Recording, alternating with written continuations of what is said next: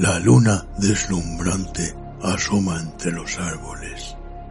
La oscuridad de la noche lo inunda todo.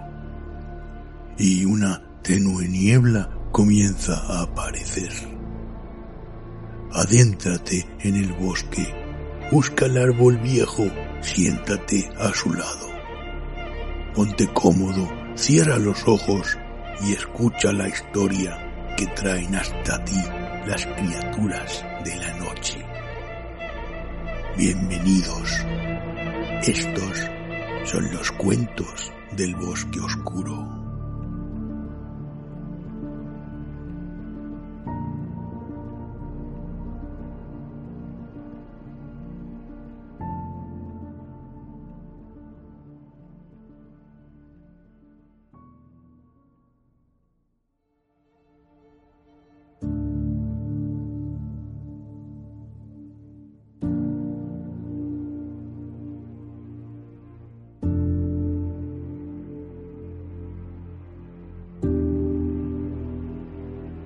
Aceite de perro. De Ambrose Bierce.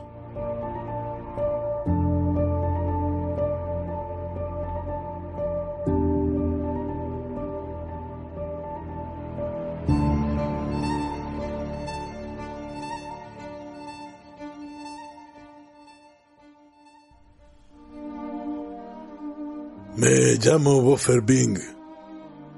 Mis respetables padres eran de clase muy humilde.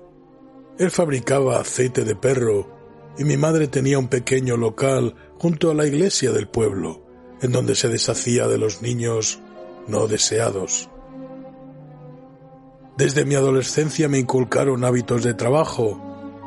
Ayudaba a mi padre a capturar perros para sus calderos y a veces mi madre me empleaba para hacer desaparecer los restos de su labor.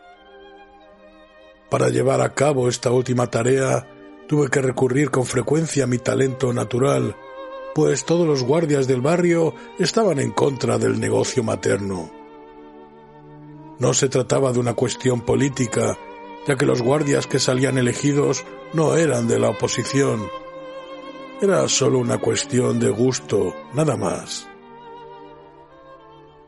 La actividad de mi padre era lógicamente menos impopular, aunque los dueños de los perros desaparecidos le miraban con una desconfianza que en cierta medida se hacía extensible a mí. Mi padre contaba con el apoyo tácito de los médicos del pueblo, quienes rara vez recetaban algo que no contuviera lo que ellos gustaban llamar Olcan. Y es que realmente el aceite de perro es una de las más valiosas medicinas jamás descubiertas. A pesar de ello, mucha gente no estaba dispuesta a hacer un sacrificio para ayudar a los afligidos y no dejaban que los perros más gordos del pueblo jugaran conmigo. Eso hirió mi joven sensibilidad y me faltó poco para hacerme pirata. Cuando recuerdo aquellos días, a veces siento que al haber ocasionado indirectamente la muerte de mis padres, tuve la culpa de las desgracias que afectaron tan profundamente mi futuro. Una noche, cuando volvía del local de mi madre de recoger el cuerpo de un huérfano, pasé junto a la fábrica de aceite y vi a un guardia que parecía vigilar atentamente mis movimientos. Me habían enseñado que los guardias, hagan lo que hagan, siempre actúan inspirados por los más execrables motivos. Así que, para eludirle, me escabullí por una puerta lateral del edificio, que por casualidad estaba entreabierta.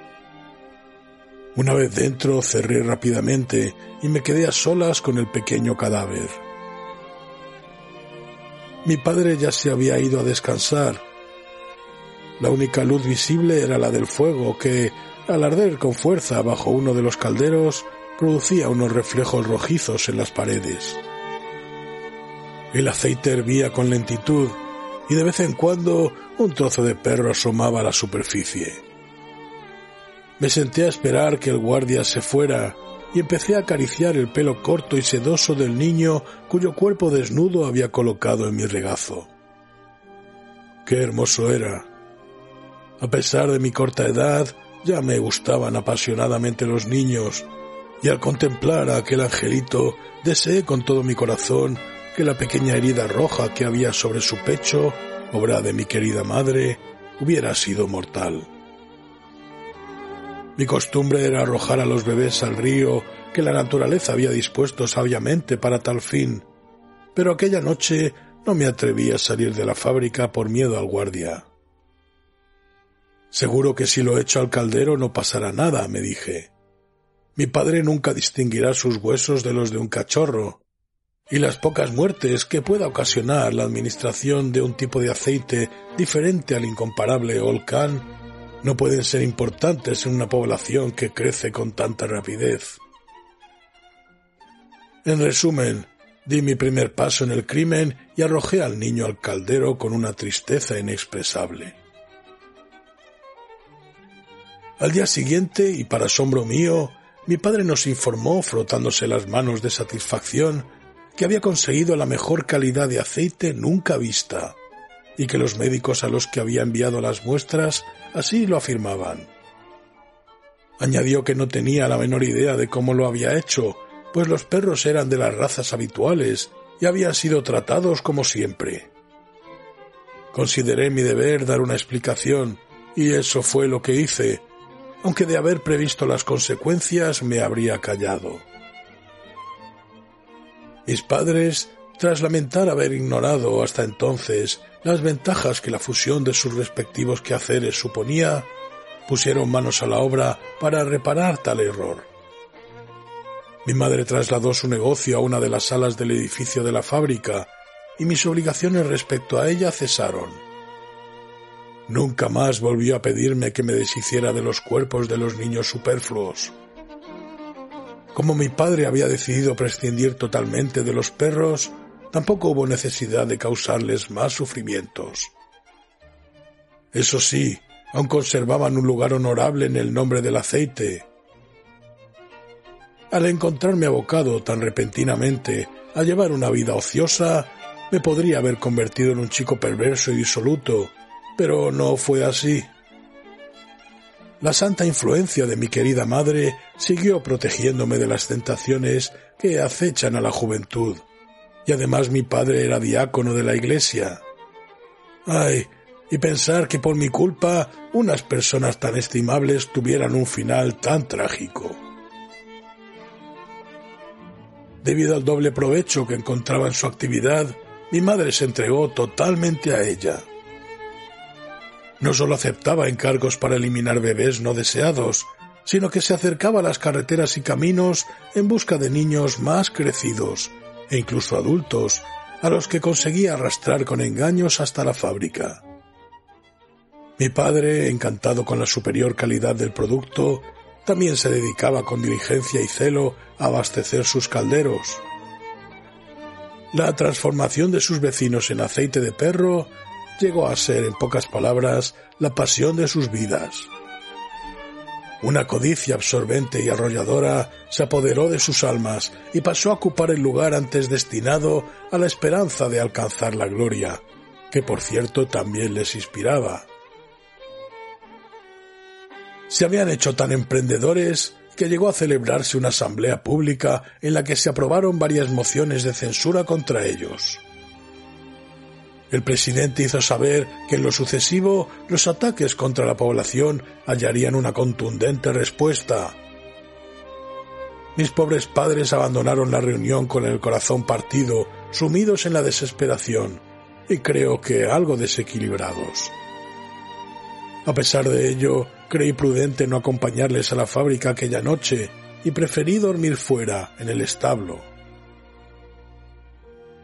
Hacia la medianoche un misterioso impulso me hizo levantarme y espiar a través de una ventana el cuarto en el que, junto al horno, mi padre dormía. Los fuegos ardían vivamente, como si la cosecha del día siguiente fuera a ser abundante. Uno de los enormes calderos hervía lentamente, con un misterioso aire de contención, en espera de la hora propicia para desplegar todas sus energías. La cama estaba vacía. Mi padre se había levantado y en camisón estaba haciendo un nudo en una soga. Por las miradas que lanzaba hacia la puerta de la habitación de mi madre, adiviné lo que estaba tramando. Mudo e inmóvil por el terror, no supe qué hacer para evitarlo. De pronto la puerta de la alcoba se abrió sin hacer el menor ruido y los dos, algo sorprendidos, se encontraron. Mi madre también estaba en camisón y blandía en la mano derecha su herramienta de trabajo, una larga daga de hoja estrecha. Ella, como mi padre, no estaba dispuesta a quedarse sin la única oportunidad que la actitud poco amistosa de los ciudadanos y mi ausencia le dejaban. Por un instante sus miradas encendidas se cruzaron e inmediatamente saltaron el uno sobre el otro con una furia indescriptible. Lucharon por toda la habitación como demonios. Mi madre gritaba y pretendía clavar la daga a mi padre, que profería maldiciones e intentaba ahogarla con sus grandes manos desnudas. No sé durante cuánto tiempo tuve la desgracia de contemplar aquella tragedia familiar, pero por fin, después de un forcejeo particularmente violento, los combatientes se separaron de pronto. El pecho de mi padre y la daga mostraban pruebas de haber entrado en contacto. Durante un momento mis progenitores se miraron de la forma más hostil. Entonces mi pobre padre, malherido, al sentir la proximidad de la muerte, dio un salto hacia adelante y, sin prestar atención a la resistencia que ofrecía, agarró a mi madre en brazos, la llevó hasta el caldero hirviente y, sacando fuerzas de flaqueza, se precipitó con ella en su interior. En un solo instante los dos desaparecieron y su aceite se unió al del comité de ciudadanos que habían traído la citación para la asamblea del día anterior.